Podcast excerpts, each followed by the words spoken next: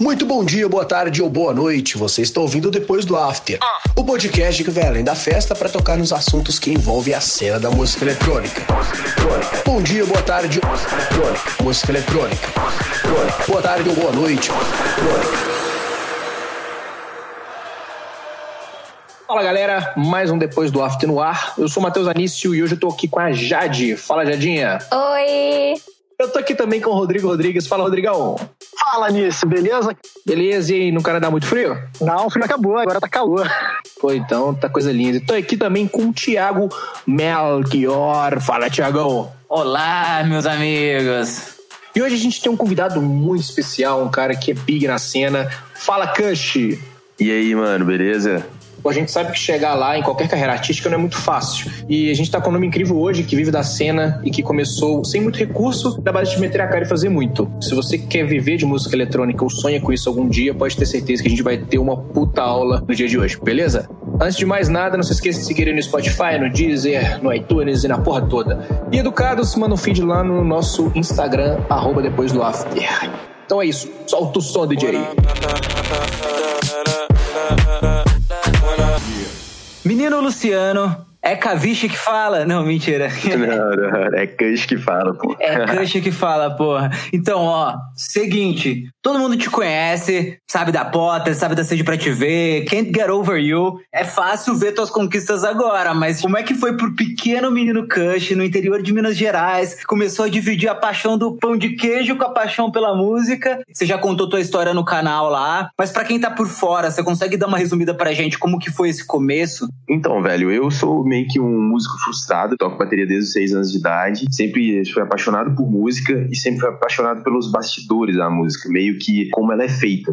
Desde moleque, quando começou, assim, esse fato de querer ter uma banda de rock com a galera e etc., eu sempre já queria fazer as próprias músicas, já queria gravar na garagem, já queria procurar um pouco mais sobre o software para fazer isso e tal. Com meus 15, 16 anos, eu meio que me frustrei, porque cada um da banda queria ir um canto, um queria namorar, o outro queria fazer outra coisa, isso e aquilo. E aí eu tava completamente frustrado, já queria deixar é, de lado tudo da música. E aí meio que um amigo meu foi numa festa rave que tava acontecendo na época e falou, cara, você tem que escutar, os DJs estão fazendo um som live, parada muito legal, assim. E eu falei, caramba, mano, que da hora, deixa eu ver isso. E, mano, eu lembro que foi um amor à primeira vista. Vi o vídeo do Daddy Loud na época, junto com o Felguk, tocando numa festa chamada Aquária. Comecei a me apaixonar, porque eu falei, cara, isso é tudo que eu quero. É música misturada com tecnologia, que é com o computador você consegue fazer as coisas. E todo. Eu, eu era apaixonado pelos knobs, né? Que é tipo aqueles botãozinhos que você gira ali e consegue é, sair alguma coisa, aumentar volume, isso e aquilo. Então, velho, a partir daí eu comecei uma grande jornada que foi invernar dentro dessa parada da produção musical. Dentro disso eu tive diversos projetos, eu me juntei com o vizinho meu, juntei com um amigo meu chamado Pedro, quebrando cabeça. Comecei no Fruit Loops fazendo alguns beats, e aí criava um projeto. No outro dia eu queria fazer uma outra coisa de música eletrônica, e comecei a absorver muito, respirar música eletrônica. Então, meio que dos meus 15 anos, assim, mais ou menos, até os meus 20, eu fiquei. A minha vida era música eletrônica, era produção musical é, por começar a ter essa dinâmica de composição no computador e saber gravar, captar. Em paralelo, eu fiz alguns beats para hip hop, eu gravei com os amigos que estavam com uma banda experimental lá em casa e foi indo, tá ligado, mano? E aí foi fluindo, foi fluindo, até que chegou um momento que eu criei um projeto chamado Cush, que na época era eu e o Loutif, o Leandro, é, para quem não conhece, né, o Leandro Loutif, e a gente criou esse projeto porque lá em Belo Horizonte não tinha uma cena de eletrônica nos clubes. Os clubes eram só de hip hop trap. Então a gente falou, cara, eu não aguento mais ficar em casa, eu tô com 20 anos, preciso de dinheiro, preciso de começar a tocar, vamos fazer o que a galera quer, tá ligado? Não tem por que reinventar a roda, vamos fazer o que a galera quer. E aí começamos a fazer trap e hip hop. E aí com isso, a gente começou a ter uma relevância legal na cidade, porque os DJs locais não sabiam produzir e ficavam interessados pelas nossas produções que eram trap e hip hop. Com isso a gente começou a tocar, fizemos dois showzinhos ali, o Leandro decidiu sair do projeto Cush, e aí nessa época tava vindo o som que era do Deep House, que era a pegada do Vintage Culture, a pegada do Dash Dot, esse som. Falei, cara, que som da hora, é um som legal, é um som que tem nicho, é um som que tem mercado, que é novo, vou arriscar fazendo essa pegada de som. E aí comecei, velho, a soltar minhas músicas como Cush, e aí meio que foquei 100% nisso. Só que até chegar lá foi uma grande trajetória. A fase que eu chamo de errar e acertar, basicamente. Eu errei pra caramba, eu errei estilos que eu tava fazendo antes que não funcionaram, eu errei marketing que não funcionavam, eu errei posts no Facebook que não funcionavam, eu errei muita coisa até começar a entender como a coisa funcionava, entendeu? E aí com o Cush, mano, foi o projeto que eu já tava meio calejado de tudo que eu já tinha errado e eu comecei a acertar mais do que errar. E assim foi, mano. Soltei a música do Harry Potter, que foi a primeira que me deu uma grande visibilidade, e aí eu entendi uma coisa básica de tudo que você quer fazer na vida e você depende de audiência. Você tem que falar a língua que seu público conversa, tá ligado? E foi assim que eu descobri essa frase, essa expressão, que eu comecei a trabalhar meu som. Eu falei, mano, a galera que curte o meu som na época, né, que, que eu descobri sobre isso, devia ser 40 pessoas, 40 fãs que eu tinha na minha cidade. Eu falei, qual que é a língua que esse pessoal conversa? Ah, eles gostam disso, eles gostam desse tipo de rolê, isso e aquilo. Eu comecei a fazer conteúdo para eles. Eu fui descobrindo que além deles tinha mais pessoas que gostavam dos conteúdos também. E aí eu comecei a trabalhar dessa forma, entendeu? Isso ajudou muito na popularização da Porter, na real, né, velho? Porque na época que, que você fez ela, era uma época muito foda de meme com música. Exato. E eu lembro que tinha a, a, aquela mina no ponto de ônibus dançando, você tá ligado? E aquilo viralizou cabuloso, velho. Com certeza isso te ajudou pra caramba. Né? Exatamente. Uma das coisas que mais me ajudou, mano, no início era o Facebook. Apesar de ser uma mídia que hoje eu acho que ela só serve pros grupos, né, hoje em dia, e pros amigos que você conheceu há 10 anos atrás, eu acho que, assim, o Facebook na época, como eles tinham implantado a ferramenta de vídeo, estavam flopando muito, assim, tava dando muita visibilidade para quem fazia conteúdo em vídeo pro Facebook. Então eu lembro que a Potter, eu fiz aquele videozinho, tipo, tá aqui a melodia, tá aqui o baseline, tá aqui o drop, espectro patrônomo, dá play e funciona. Isso foi muito compartilhado, muito visto e sem dúvidas o uso dessa ferramenta do Facebook me fez crescer bastante nessa época, que foi usado esse meme para fazer esse, essa parada, entendeu? Você vai se desenvolvendo, você chega numa qualidade né, de produção legal, você vai se preparando, mas aí a hora que você chega nisso, testando e errando também para evoluir né, na produção, Aí quando chega lá, ainda assim, você tem esse step de acertar a mão no timing, no que, tá, no que pode funcionar, no que pode te destacar, em algo que seja né, mais proprietário seu. Eu lembro nessa época, a primeira vez que eu vi o nome Kush foi na época eu tinha o meu projeto fazer um som meio Future House, cara. Eu me amarrava em Oliver Heldens, no Chame no começo. E aí eu lembro que a gente tocava uma música tua, que era um Future House lá, sei lá, que foi lançado em alguma gravadora gringa aí. E eu falei, porra, esse Kush é brasileiro. E era um som massa já, velho. Já era um som massa. Só que não era algo que rolava aqui no Brasil, né? Pois é, porque eu vindo, eu me apaixonei pela Electro House, tá ligado? Quando eu comecei, que era Felguk e Loud, era um som muito pesado, e aí esse som ele evoluiu para um Big Room, depois do Big Room ele evoluiu pro EDM, então veio aquela leva de Harville, Martin Garrix, a galera toda que tava ali, é, tá ligado? Foi, foi a época do Tampa, é na época do Tampa, o F-Tampa bombou muito. Para você ser reconhecido, você tinha que ter um EDM bom lançado lá fora. Só que o que, que acontece? Chegou no momento que eu já não gostava mais do som. Eu tinha uma turma em Belo Horizonte que era, era o EDM. Os caras respiravam EDM. E foi até difícil sair dessa turma, essa turminha do EDM, porque quando eu comecei a fazer o Filter House, o Deep House, que era um som mais lento, apesar de alguns timbres de EDM, ele era um som mais lento, a galera começou a me crucificar. Porque sempre tem o grupinho, tá ligado, mano? E é muito complicado quando você tem um grupinho que fala fala sobre o mesmo estilo, você tentar coisas novas para essa galera é muito difícil. É o que eu falo, galera, não escuta esse, esse grupinho. Se eu tivesse escutado essa galera na época, talvez eu não estaria onde eu tô hoje, tá ligado?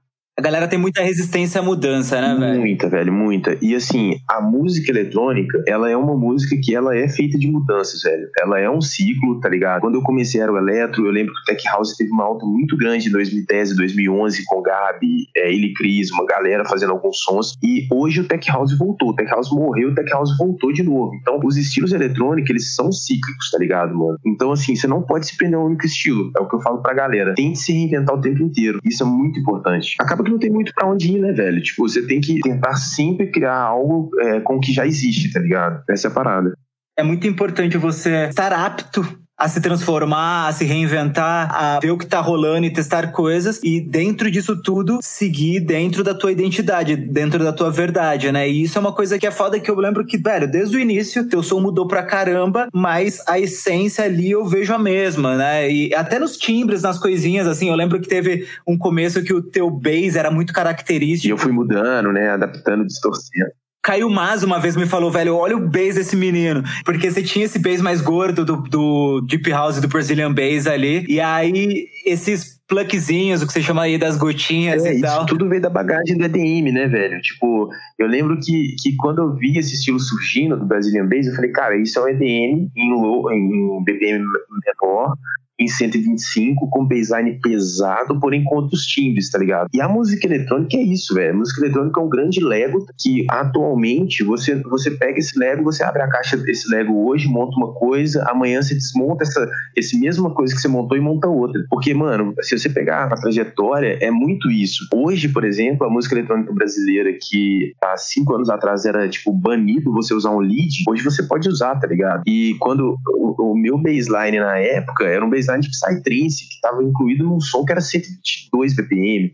Então, tipo assim, tá ligado? É um grande Lego a parada, né? Você só vai desmontando e vai montando de novo. É o que eu falo com a galera. O problema é, quando você é novo, você não quer acreditar nisso. Você acha que aquele estilo ali é o seu estilo, você tatua na pele e não quer mudar. Porém, quando os boletos vão chegando, você entende que se você não começar a entrar no game, você não sai de casa, velho. E assim, o meu amor não é só pela música eletrônica, é pela música, sacou? Eu amo produzir, mano. Tipo, se você virar e falar assim, Cush, vamos fazer um funk. Eu, eu animo de fazer um funk, tá ligado? Se, se a gente vier em casa de bobeira, vamos fazer, mano. Então, a minha verdade é fazer música. Agora, eu não critico também quem a verdade é um único estilo musical, porque eu conheço gente que tem 15 anos que tá no mesmo estilo musical. E não muda, mas também não sai de casa, continua no mesmo quarto. Então, assim, é difícil entender isso, é um vinho de abelha, tá ligado? É, e se você for ver, isso acontece na música como um todo, né? Tipo, o Max Martin, que é um dos maiores produtores do pop por trás dos artistas, era um cara de banda de heavy metal, velho. Cara, eu não sei se vocês conhecem o Pablo Bispo, vocês já ouviram falar nele? Sei, sei, do Embrasa lá. Isso, esse Pablo Bispo, velho, eu conheci ele mais nessa quarentena, porque eu sou muito pesquisador, assim, e aí eu descobri que ele que faz o som da Anitta, o som do Padar, o som do Pedro Sampaio. Pedro Sampaio, quem, não, quem faz o som dele não é só ele, não. O Pablo Bispo fez algumas músicas dele. É, ele participou de vários, participou né? Sim, de vários. O cara, ele tem uma visão muito foda e você olha pro Pablo, ele é um cara, ele parece um hipster, tá ligado? Ele é um cara roqueiro. Ele parece um mexicano, Exato. né, velho? Tipo assim, literalmente um porto. Exatamente. Então, assim, você vê, velho, o cara, tipo assim, mano, ele compõe tudo. Ele faz som pra Anitta, no outro dia ele tá fazendo rock anos 70, tá ligado? Então, assim, velho, não dá pra se prender hoje em dia, velho. O mundo gira muito rápido pra você ficar preso num único estilo. Essa é a real. Total. Eu queria saber de ti, Crush, quais foram as tuas maiores inspirações aí ao longo da carreira? Tu falou que tu não se prende muito a estilo. E aí, conta pra gente o que tu costuma ouvir. Isso é uma pergunta, assim, muito estranha, velho, porque eu, eu gosto tanto de música que eu escuto de tudo. Só que eu não tenho nenhum ídolo, digamos, que eu olho e falo, mano, sinistro, esse cara é muito foda. Isso vai o tempo inteiro mudando. Ano passado mesmo, era um, eu, eu sou muito fã da galera do hip hop, saca? Tipo, não só de música, mas quanto de marketing também. Eu acho que os caras estão no next level, assim, de criação e. Não sei se é porque as coisas que eles fazem é muito loucura, mas assim, eu curto muito Travis Scott, Post Malone, gosto muito das coisas aqui do Brasil, tá ligado? A Lagoon, por exemplo, uma banda de BH me inspira bastante. Cada hora eu olho uma coisa, velho. Por exemplo, esse último mês na quarentena, o que eu mais tô escutando é lo-fi, tá ligado? Que é tipo um estilozinho que você põe lá, tipo, pra estudar e pra relaxar. Puta bom demais, né, mano, velho? é muito bom, velho. E eu até criei uma playlist no Spotify, porque assim, mano, é o único som que eu consigo escutar hoje, além das, das músicas que eu tô produzindo. Que é um som tão chill e tão relaxado, dá pra pegar tanta influência, que tem reverb em voz, tem piano, até baixei algumas coisas já de lo-fi, VST de, de lo-fi, muita coisa legal, saca? É sempre legal você escutar outros estilos, porque você pega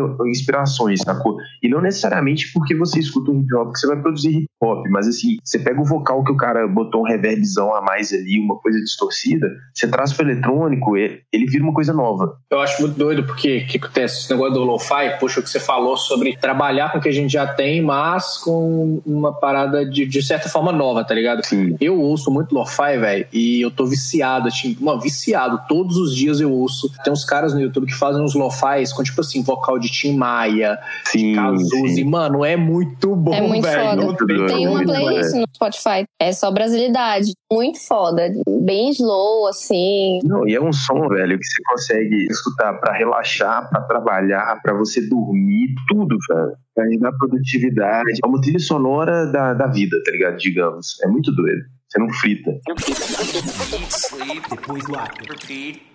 Ainda dentro da tua história, um pouco depois, quando você lançou a Potter mesmo, cara, teve uma época áurea aqui em São Paulo, que era a Clash Club. Pô, frequentamos muito, né, velho? Porra, velho. E eu lembro justamente esse dia, a primeira vez que você tocou aqui, que era um dia que o Cat Dealers tocou, bombadaço o Clash Club, a galera vindo pra caralho. Na época você acabou fazendo uma collab com os caras. E aí, de novo, falando sobre fases, né? Porque você deu uma estourada ali pra depois passar um tempo, você lançar a sede pra te ver e estourar de vez, né? É, mano, eu acho que foi bem uma escadinha, assim, uma trajetória. Não tem uma história completa, né? Porque a gente vai se transformando, a gente vai amadurecendo e tal. Naquela época, por exemplo, eu curti um som mais pesado. Eu fiz a porta bem pesadona e eu entrei pra uma agência que os DJs que a galera é, vendia eram DJs pesados, então só sobravam para mim os últimos slots. Então, os últimos slots do line-up você tem que tocar pesado. Hoje em dia que mudou um pouco isso e agora a galera tá conseguindo antes, sacou? Tipo, tocar, fazer um warm-up, fazer alguma coisa assim. Mas naquela época eu tinha que tocar pesado. Então eu toquei depois do Cat Dealers. Eu lembro que foi um, um pouco frustrante porque eu não sabia da importância de tocar num bom horário, tá ligado? Eu toquei depois os moleques, que ou não, tipo, peguei uma pista já morta, né? Porque eles desceram a lenha e aí, mesmo tocando som pesado, ainda não foi. Então isso me fez amadurecer muito. Eu falei, cara, eu preciso de ter um som mais comercial, um som mais pop, que eu consiga é, me encaixar no line-up, no horário um pouquinho melhor para ser visto de uma outra maneira. Que se eu ficar tocando também só som pesado, eu só toco por último. E aí foi, velho. Por isso que veio a história de Sede Pra Te Ver, de um som mais leve, e aí foi, tá ligado?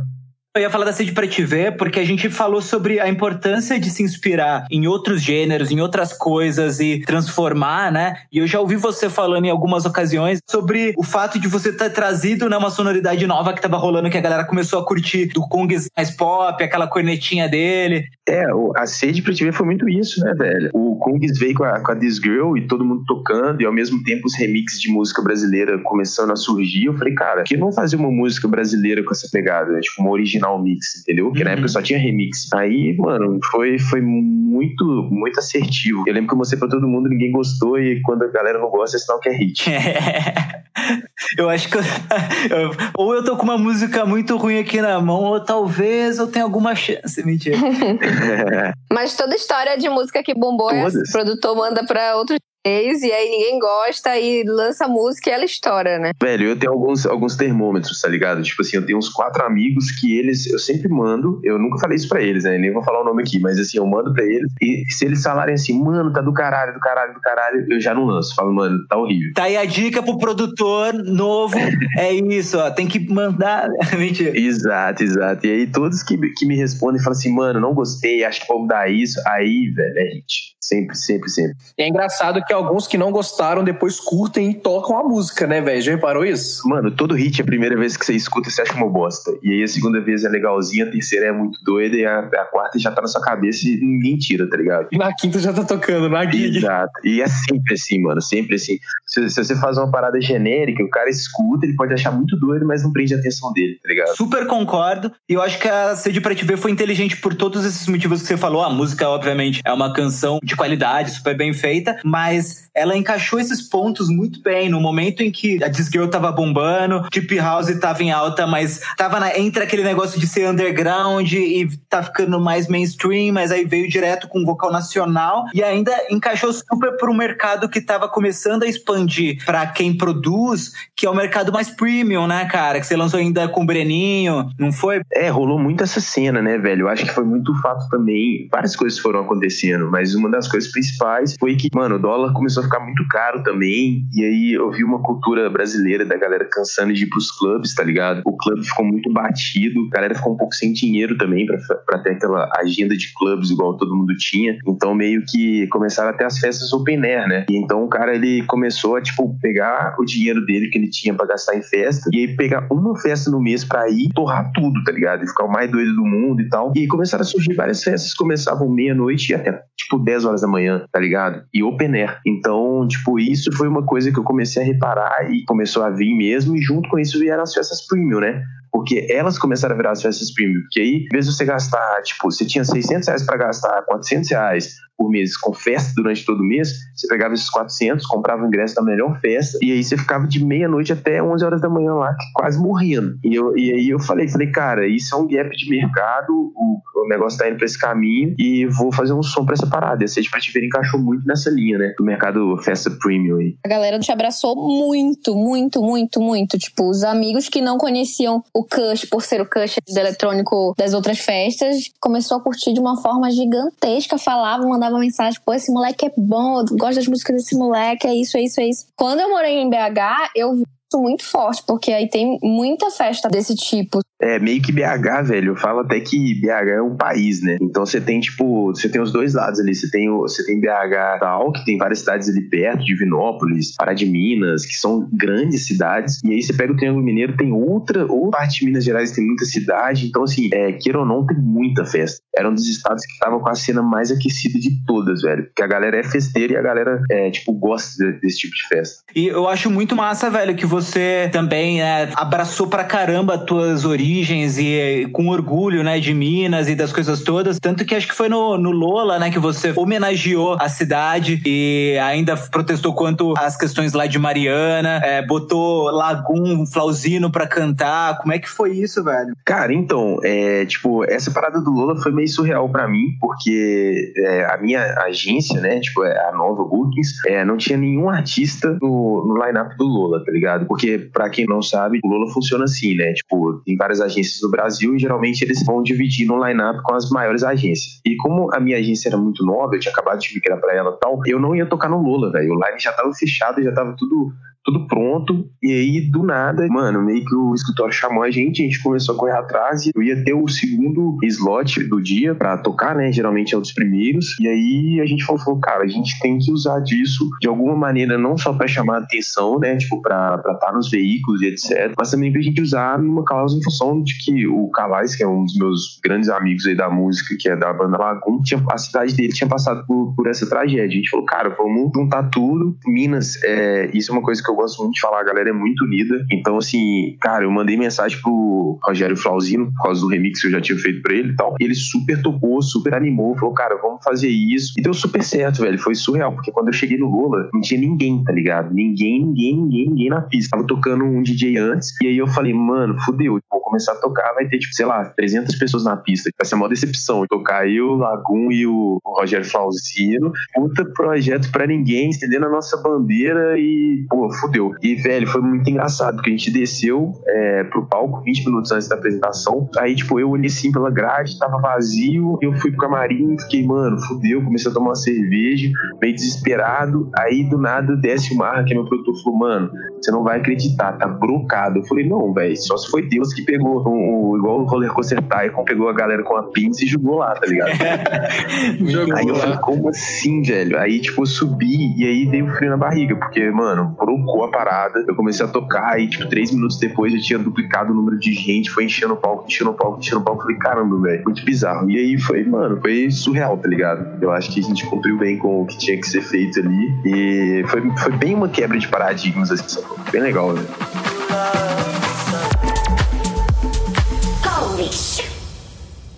Crush, como é que tá sendo a quarentena pra você? Claro, você tá produzindo, tá no estúdio direto, mas muita gente também comenta assim que não é o momento de lançar club track agora, que é o momento de repensar. O que, que você acha sobre isso? Cara, então, pra ser sincero, essa quarentena tá sendo muito boa pra mim. É meio que uma férias forçada, digamos. É um momento que, como tá todo mundo em casa, a gente tem o direito de ficar, por exemplo, tirar um dia para descansar sem ter que trabalhar. Mano, desde quando eu comecei a estourar, eu nunca parei, nenhum momento, apesar de já ter tirado férias, tipo, ah, vou tirar uma semana de férias depois de um ano e meio. Mano, essa uma semana eu tava de férias, mas eu tava trabalhando porque, além de mim, tipo, eu tenho várias pessoas trabalhando em conjunto. Então, tem que estar o tempo inteiro na ativa. Então, assim, essa quarentena, velho, eu fico brincando com a galera que eu voltei a, a as raízes, sacou? Eu voltei ao meu quarto, tipo, a casa dos meus pais, meu quarto onde tudo começou. Tô numa fase mega produtiva, criei, tipo, mais de 12 músicas nessa quarentena já, tipo, várias coisas que eu não tinha tempo para ficar no estúdio por causa da correria da estrada e agora tô tendo. Tô tendo tempo de curtir com minha família. O Lucas Vintage, né, convidou pra vir pra casa dele, fez uma semana hoje. Tô produzindo música com ele, conteúdo, tô dando uma, uma relaxada também, entendendo um pouco mais sobre música eletrônica que, pô, ele, que ou não, uma das grandes inspirações para mim, né, velho? E, pô, é, o cara é o Vintage, né, mano? Me convidou pra vir pra casa dele, ficar aqui produzindo, é uma coisa muito surreal. Pensa comentário. Então, assim, pô, velho, tô tendo tempo pra minha família, sacou? Tendo tempo pra, pra minha namorada, tipo, isso é muito, muito bom mesmo. E sobre a, a música, né, tipo, o lance de não lançar club tracks e tal, cara, eu concordo 100%. Eu acho que não é hora de fazer música pra pista agora, porque não existe pista. Eu acho que as pessoas estão numa fase que a saúde mental tá um pouco abalada. Ninguém sabe o dia de amanhã, principalmente no país que a gente vive,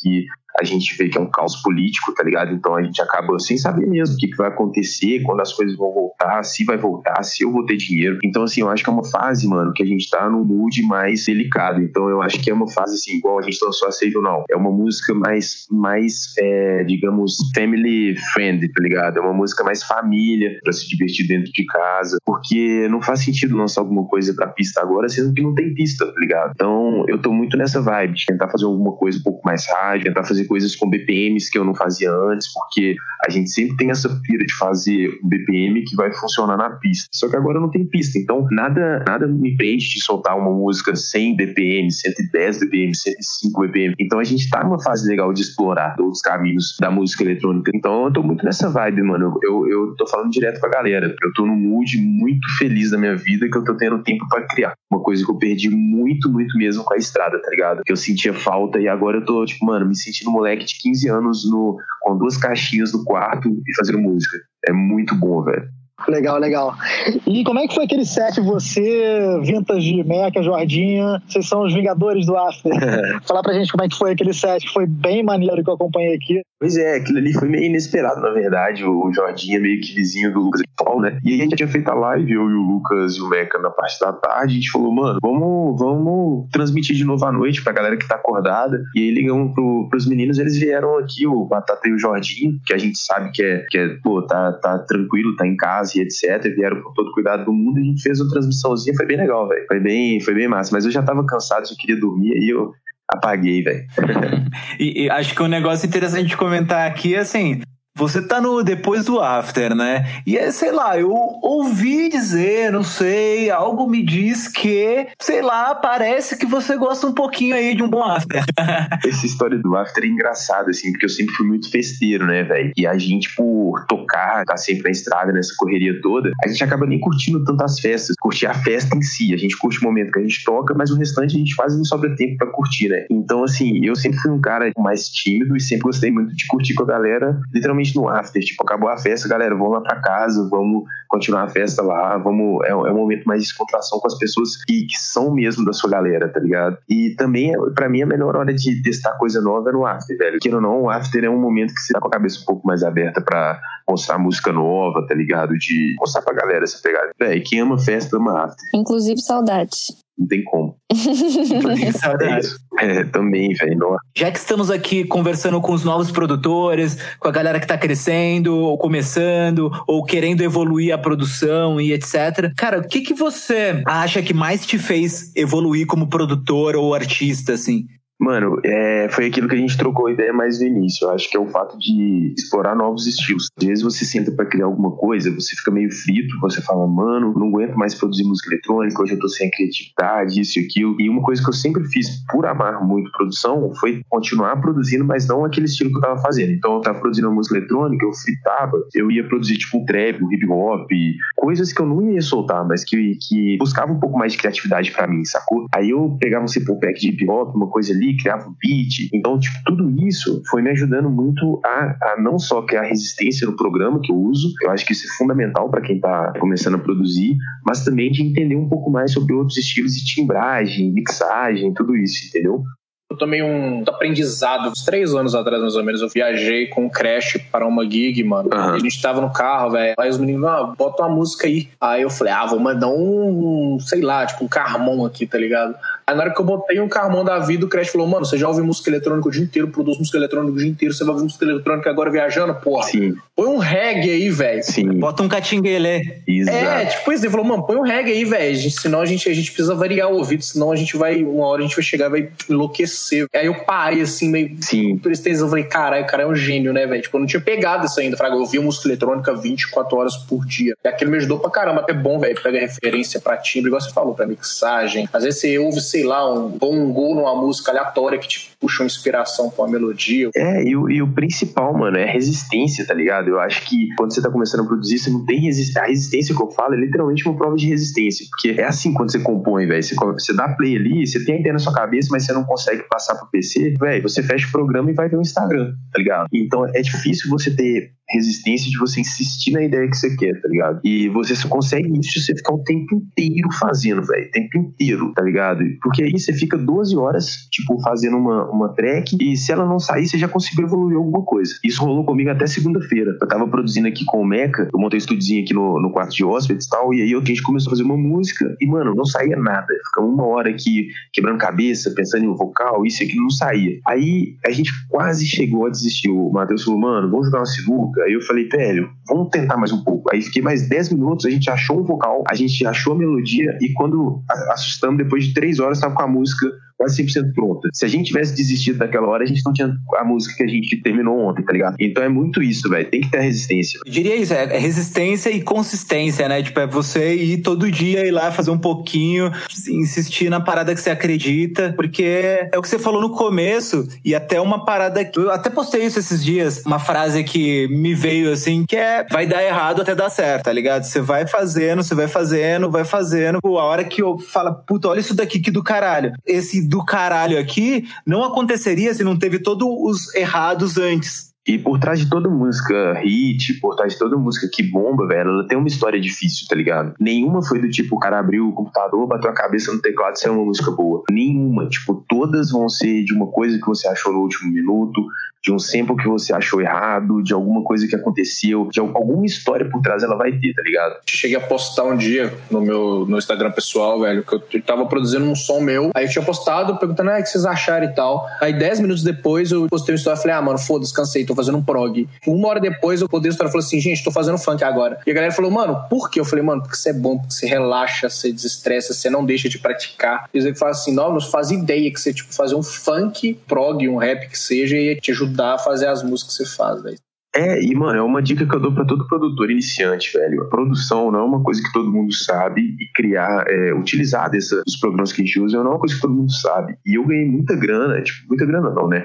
Mas, tipo assim, o que me ajudou na renda foi na época que eu tinha entrado na faculdade, não tinha emprego e eu dava aula de produção pra galera local, tá ligado? Porque se você domina o programa e faz outros estilos, você consegue abranger um leque muito maior. Então eu dava, tipo, aula pra um brother que fazia hip hop, dava aula para um brother que queria fazer funk. Eu não era o melhor nisso, mas eu sabia, tipo, mais ou menos como chegar naquilo, tá ligado? Então isso ajuda muito também pra galera que, que quer tirar uma grana disso, tá ligado? Principalmente no início do projeto e tal. É, ensinar é uma das melhores formas de aprender, né, velho? Com certeza, velho. Mas agora é difícil. Eu falo com a galera que ensinar é muito difícil, mano. Ter didática é uma coisa, assim, bem complicada, sacou? Porque eu conheço gente que, que produz muito, que é muito insano, mas não, não tem didática nenhuma pra ensinar. Vou perguntar na live, às vezes eu faço uma live produzindo na Twitch ou outra, e os caras falam, mano, como que você, você fez esse timbre? Eu falo, mano, não sei. É, eu mesmo não sei nada que eu faço, mano. Tipo, nada não, né? Mas, tipo assim, porra, tem altos tem que eu uso que eu não sei o porquê que eu tô fazendo, mas é muito de ouvido. Eu não sei explicar aquilo. De feeling, né, mano? Tipo assim. Uhum.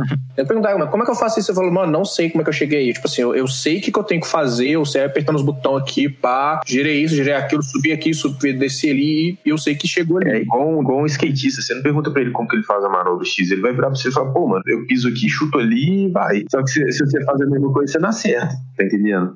Aproveitando que a gente está falando sobre essa parada de produção e tudo mais, o que, que você tem de sonzeira pra gente aí? Tem alguma coisa nova vindo? Collab importante? A gente viu na live e no Twitter de vocês, do seu e do Lucas, que tinha coisa nova vindo. Mano, tem muita coisa, velho. Eu tô, tipo, é, focado muito em músicas originais, tá ligado? É uma fase que eu tô agora de que, mano, a minha meta de vida hoje é fazer um hit gringo. E não tem como fazer bootleg hit gringo. Só tem como fazer um hit gringo se for original mix. Então eu tô numa fase, assim, bem focada na música original, tentando fazer coisas mais orgânicas, tá ligado? Tanto que é, eu e o Lucas, é o a gente tem duas collabs, uma é mais pista e a outra é 100% mais rádio. E é isso, velho. Eu tô com, com essas duas, tem collab com o Felguk, é, mano, eu tô com. Se abrir o PC, eu tô com várias, tá ligado? Mas assim, algumas tem que terminar, algumas já estão mais ou menos avançadas, só que eu já tô é, com a cabeça que eu não tenho como. É, eu provavelmente vou ter que voltar nelas e mexer um pouco mais. Porque, como a gente não sabe o dia de amanhã, vai depender muito de as coisas voltarem, né? Pode ser que volte semana que vem, pode ser que volte daqui a quatro meses. Então, provavelmente eu vou ter que lapidar essas músicas de novo para depois começar a soltar. Hit Gringo, você disse, é que é uma música que exploda no mundo inteiro. Exata, mano. O, Medusa. Meu sonho é, tipo, virar um Medusa, onde eu, eu toque, tipo, eu, eu tocar menos, tá ligado? E vou poder ficar mais tempo no estúdio, mano. Essa é a minha meta de vida. Viver fazendo música, tá ligado? É ser o Calvin Harris, né, cara? Tipo, o cara faz um show no ano, mas é no Coachella do headliner. Aí é foda. after party. Meet me at the after party queria te perguntar aí sobre, tá na casa do Lucas, você já falou que já fez collab, não sei o quê. A gente queria, a gente quer saber as histórias que ninguém sabe aí. Tem, tem algo divertido rolando? Bentinho Ruiz grudou no, no ventilador e mordeu a testa de alguém. O que, aconteceu, velho? Pô, mano, a galera é muito boa, tá ligado, mano? A gente é muito tranquilo, tipo, todo mundo aqui é muito família. Às vezes a gente acha, não, o cara é isso, o cara é aquilo, tipo, é, é 100% diferente das outras pessoas, mas, velho, todo mundo muito igual, todo mundo acorda com a cara amassada, com o cabelo amassado, todo mundo gosta de ver série antes de dormir, todo mundo faz as mesmas coisas, que todo mundo gosta de misto quente, é isso, tá ligado, velho? Não tem muita, muito mistério, não, velho. E eu tento mostrar muito isso do meu lado também, sacou? Tipo, nas mídias. A galera, às vezes, é, idolatra muitas pessoas e, tipo, as pessoas são normais, tá ligado? Ninguém é melhor que ninguém, mano. E todo mundo tem, tem algum ponto positivo que uma hora pode te ajudar, velho. Essa é a grande real.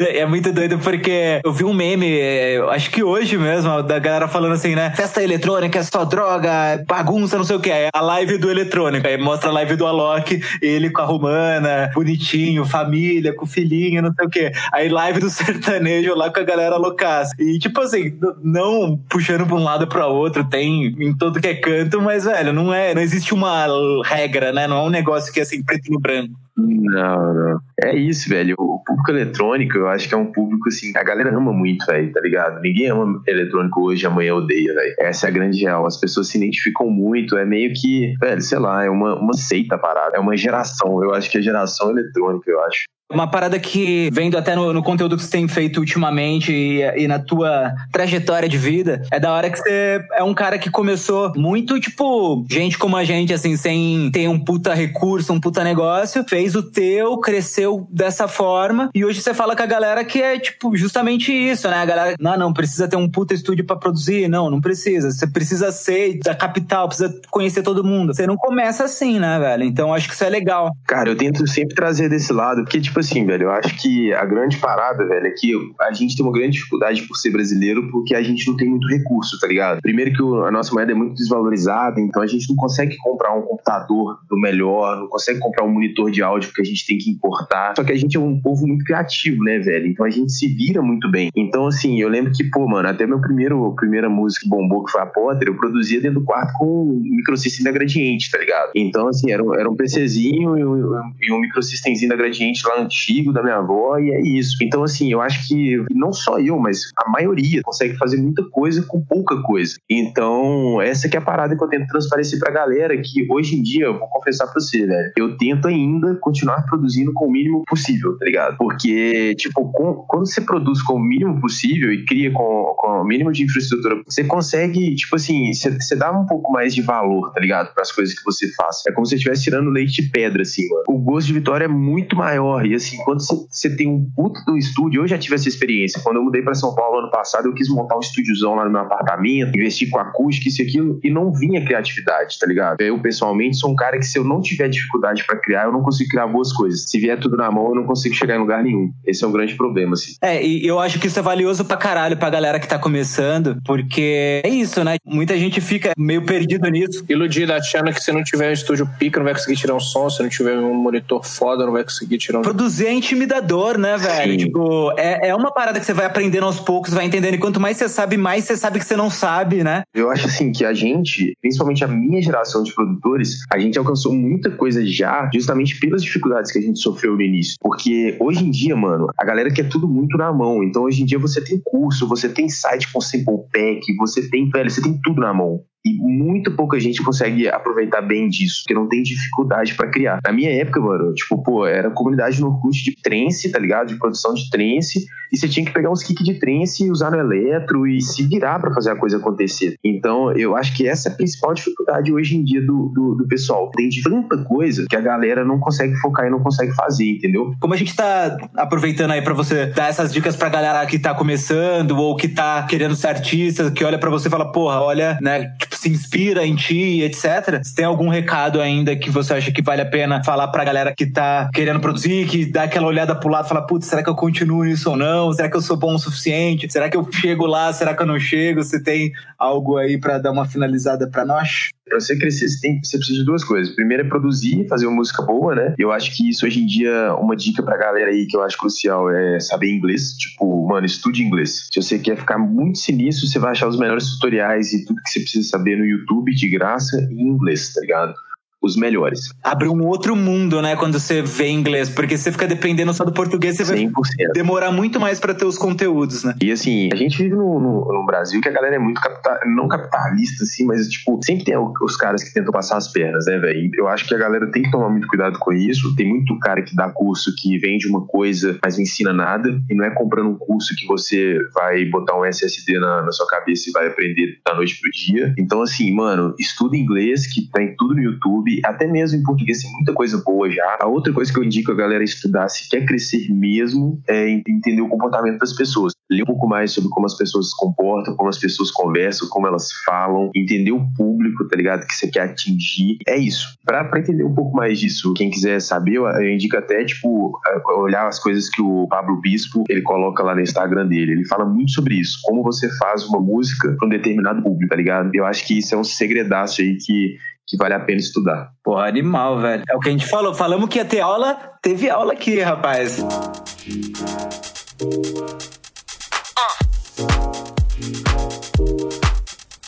Então, sua dica boa é uma dica que a gente dá. Pode ser de música eletrônica, pode ser de outro gênero, outra coisa. Qual a sua dica boa? Uma das dicas é escutar o álbum novo do The Weeknd. Pra quem ainda não escutou, eu acho que, velho, o cara veio esmagando aí o álbum dele novo de 2020. É, o mercado pop aí, não só da música eletrônica, mas de algumas coisas, tá puxando pro lado do disco. E tem muita referência massa naquela, né, nesse álbum novo dele. O álbum da Dua Lipa também, velho, fenomenal, vale a pena escutar também. Boa. Bem legais. Tem também um remix do Alok pra Physical, né? Ficou bem bacana também. Isso. Mais uma também, uma dica que eu descobri tem pouco tempo que eu tô viciado, é no Prime Video. Não sei se já ouviram falar, mas é como se fosse o Netflix, só que é da Prime Video. E vale muito a pena. Eu não me dei bem com o Netflix, eu achei as séries muito clichês pra mim, tudo muito igual, tudo muito conversa básica. Tem umas séries legais, mas assim, não me prendeu tanto. Agora o Prime Video tem os melhores filmes, umas séries muito massas também. E vale a pena pegar um mês grátis aí, dar uma observada, que tem muito filme foda e muita série que pode te inspirar. Que eu acho que inspiração não vem só de você escutar música, né, velho? Vem do momento que você tá passando ali. Às vezes você vê uma série, você se sente inspirado e pode vir músicas boas. Cara, eu vou falar que o Kush ele roubou minha dica aí, que eu ia indicar The Weeknd, mas eu Sério, vou bicho? indicar. Não pode o- ser. Mano, Vocês juro. muito- Juro. Não, não, não, não, eu juro não, pra não, ti. Eu, tá, eu tô olhando pra tela agora e falei, oxe, filha da mãe. Mas eu vou indicar Drake, então, porque Drake é top demais.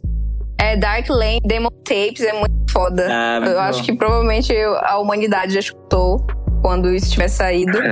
Mas fica a dica aí.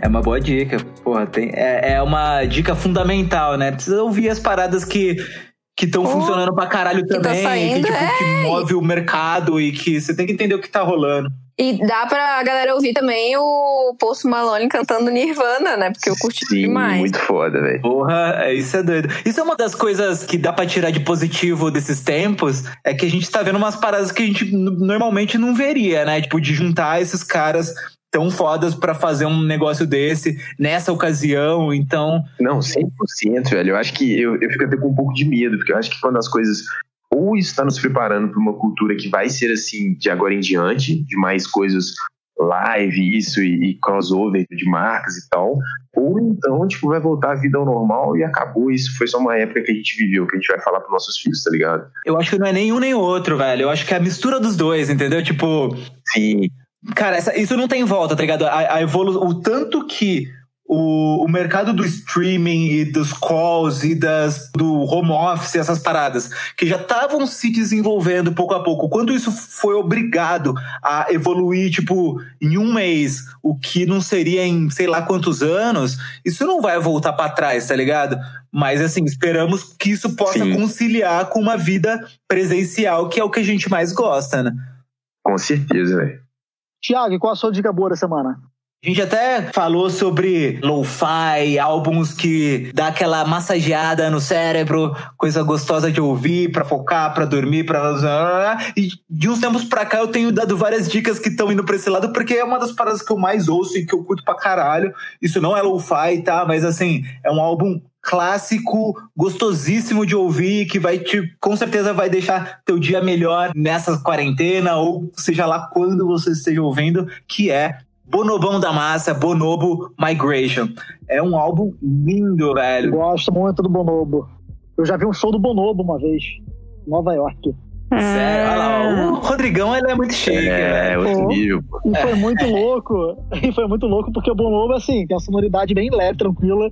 E a galera tava muito louca no O show. Rodrigo e eu é tipo aquele pessoal que cre- fala que cresceu ouvindo Beatles e eu que falo eu cresci ouvindo calcinha preta, né? Ai, meu Deus. Mas enfim, Migration do Bonobo é um álbum essencial aí. E eu acho que é- fica a dica também pra você. Que, que é algo que eu comecei há, sei lá, dois anos, três anos pra cá, a ouvir de fato álbum, sabe? Eu, eu, por muito tempo fiquei nessa. A gente tem muita informação, a gente fica ouvindo playlist, ouvir uma música picada, outra, outra. Mas é, é legal quando você pega principalmente artistas que se propõem a isso, a pegar, ouvir o álbum, a história, a forma que ele quis contar aquela história, porque aqui você tem, sei lá, velho, é uma obra de arte, sabe? É poesia. Então você ouve, deixa a jornada te levar, isso eu acho do caralho. Sim.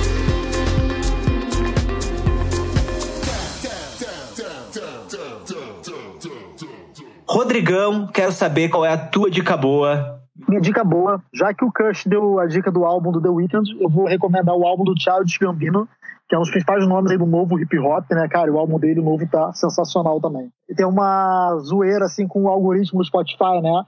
Se vocês entrarem pra ver, ele fala até o, o minuto tal, e depois é tudo com números, o álbum todo, até o tempo total do álbum. Então, o álbum tá muito bom. É Nossa, eu vou ouvir. bem conceitual, né? Ele é doidão, os números ali, é um álbum com a capa branca. Tô anotando tudo aqui. Eu acho esse cara muito foda.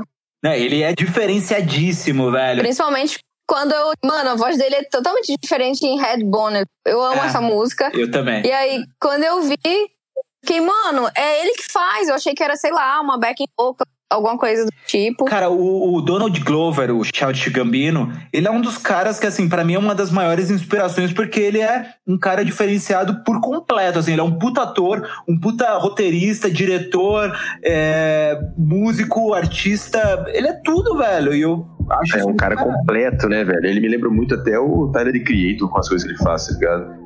Ele é muito icônico, né, velho? É muito doido. Total. Total. Tipo, tudo tem um porquê nas coisas que eles fazem. Exato. Tudo conta uma história.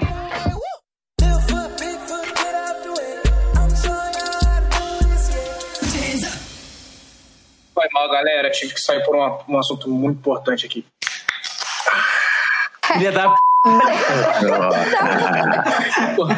Meu Zé Delivery tava chegando. perdão.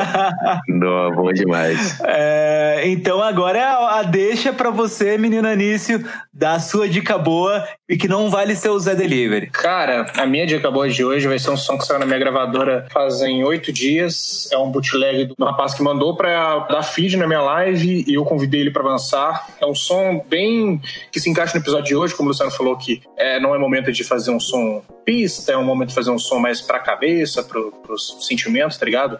É um bootleg do Ruso pra música Spore, eu não sei se é Spoar ou Spoir, do Darius. Tá lá na- no perfil dele Music Select. Le Musique Select. Isso aí, da hora, da hora. Boa, vou fragar aqui já já.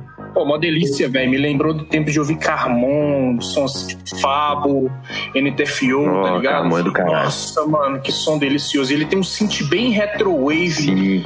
como main lead. Uau, animal, mano. Uhum. Ouçam lá. Da hora.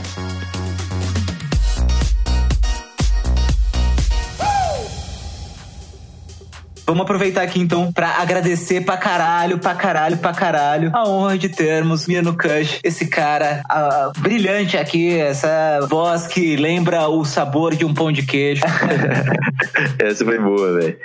Pô, eu que agradeço, galera. Que isso. Primeiramente, eu amo podcast. Sempre quando eu tô na estrada, eu escuto muito Jovem Nerd, B9, vários podcasts. E eu só adoro, velho. Adoro, adoro, adoro. E, tipo, quando o Anísio até comentou comigo no, no podcast, etc., tipo, eu falei, mano, que legal, velho. Quero participar disso. Tipo assim, isso que vocês estão fazendo é uma coisa que ajuda muito na música eletrônica, tá ligado? Tipo, torço bastante pelo sucesso de todo mundo que tá nessa, nessa chamada, né, nesse podcast. E, mano, é isso, velho. Acho isso muito legal. Eu tento sempre ajudar a galera também. E vamos que vamos. Obrigado, Kush. A gente que torce pelo teu sucesso cada vez mais. Foi muito bom te ter aqui, falando de música, falando da tua vida, da tua história aí. Valeu demais. Aproveita pra já fazer um jabazinho aí, conta o que que tá de sonzeira pra sair, onde a galera pode te encontrar. Fechado, mano. Então, quem quiser me seguir é só procurar KVSH. Tipo, só olhar aí no YouTube, no Instagram. É Kush que fala, mas escreve KVSH. Então você pode procurar no YouTube, no Spotify, no Twitter. Eu tô em todas as mídias. TikTok eu ainda tô aprendendo, mas assim, nas outras eu tô, tô em todas. Galera que quer saber um pouco mais sobre produção musical, eu sempre tô fazendo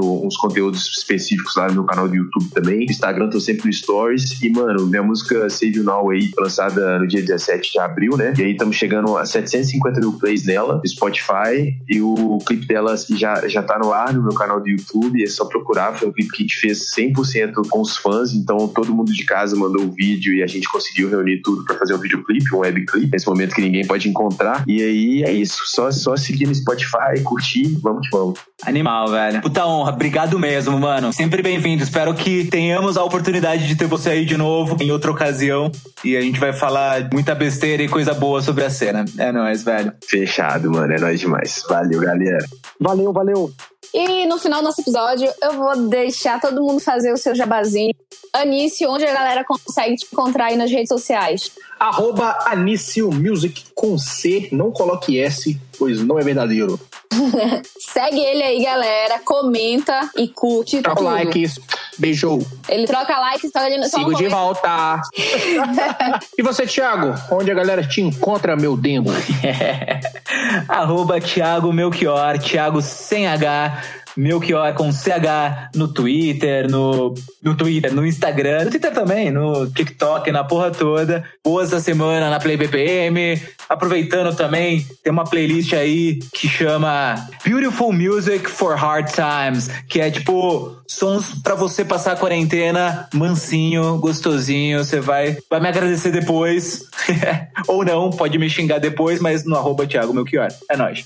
Bom, Rodrigão, onde a galera te encontra aí? Então, todas as redes sociais, Facebook, Twitter, Instagram, tô no TikTok agora também. Tem minhas playlists no Spotify. Toda semana na coluna Melhores, da semana na DJ Mag e quinzenalmente aqui no Depois do After. Boa! E a galera que quiser te mandar música pra tua coluna, como é que faz? Ou é tu que seleciona? Só tua... É uma pergunta mesmo. Me manda e paga 20 mil reais, tá tudo certo. Mas hoje é que ela viu o Ginho de novo. tô zoando, tô zoando. Ah, só mandar, pô. Se for muito ruim, eu não vou postar, né? Eita! Eu sou aí na coluna dele e não paguei. Porque, ó, Rodrigão não tá dando suporte ali nos lançamentos pica da Le Music. Duas a semana dá. Porra! Ai! Vai, toma! Me comprou. Olha aí. Galera, quem quiser que as suas músicas saiam ou no Boas da ou no Melhores da Semana, fala comigo. Eu mando pros dois e eu brigo. Eu acho que tá, a hora que você falou melhores da semana e boas da semana falhou bem nessa hora. Olha, eu não sei se valeu, mas nós vamos dar um jeito de Não, aproveitar. então, sei lá, eu tô muito doido, é nóis. Jadinha, onde as pessoas podem te encontrar, minha querida? Galera, o conselho vai ser diferente. Não me sigam no Instagram porque vocês vão se arrepender. Eu só posto bobagem, eu posto músicas aleatórias. Talvez vocês gostem. Me sigam. Jade Coen, zero. Ou não, Jade Coen. Você tá bipolar, né? Tipo o álbum do Kanye West. Odeio ser bipolar, adoro, sei lá, um negócio assim. É, é psicologia reversa. Não me sigam. Pessoal, encontro vocês depois do after. Sigam lá também, arroba depois do after no Instagram, manda mensagem, manda nudes, é tudo nosso. abraço. Nudes, né?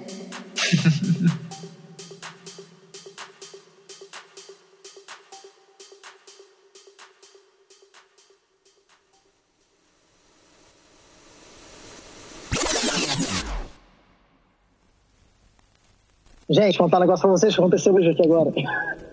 Tive dor de barriga no meio do episódio. Nossa. Eu fui no banheiro, eu, deixei, eu notei, né? Eu deixei no viva voz e fui no banheiro, gente. Meu, então barulho de vento era do, do- Era o estômago dele, bicho. Não, tava no mudo, tava no mudo. Cagão. Sinto muito, Rodrigão. Você confessou com o áudio gravando. Já temos os créditos do episódio. É. Ah, e outra coisa, eu sempre tomo banho depois, né? Então eu tomei banho também, uma parada rápida. Cacete. Só acho que não contaram nada. Caralho, eu tô muito íntimo do Rodrigo, não quero mais gravar o episódio. Tchau. Puta que pariu.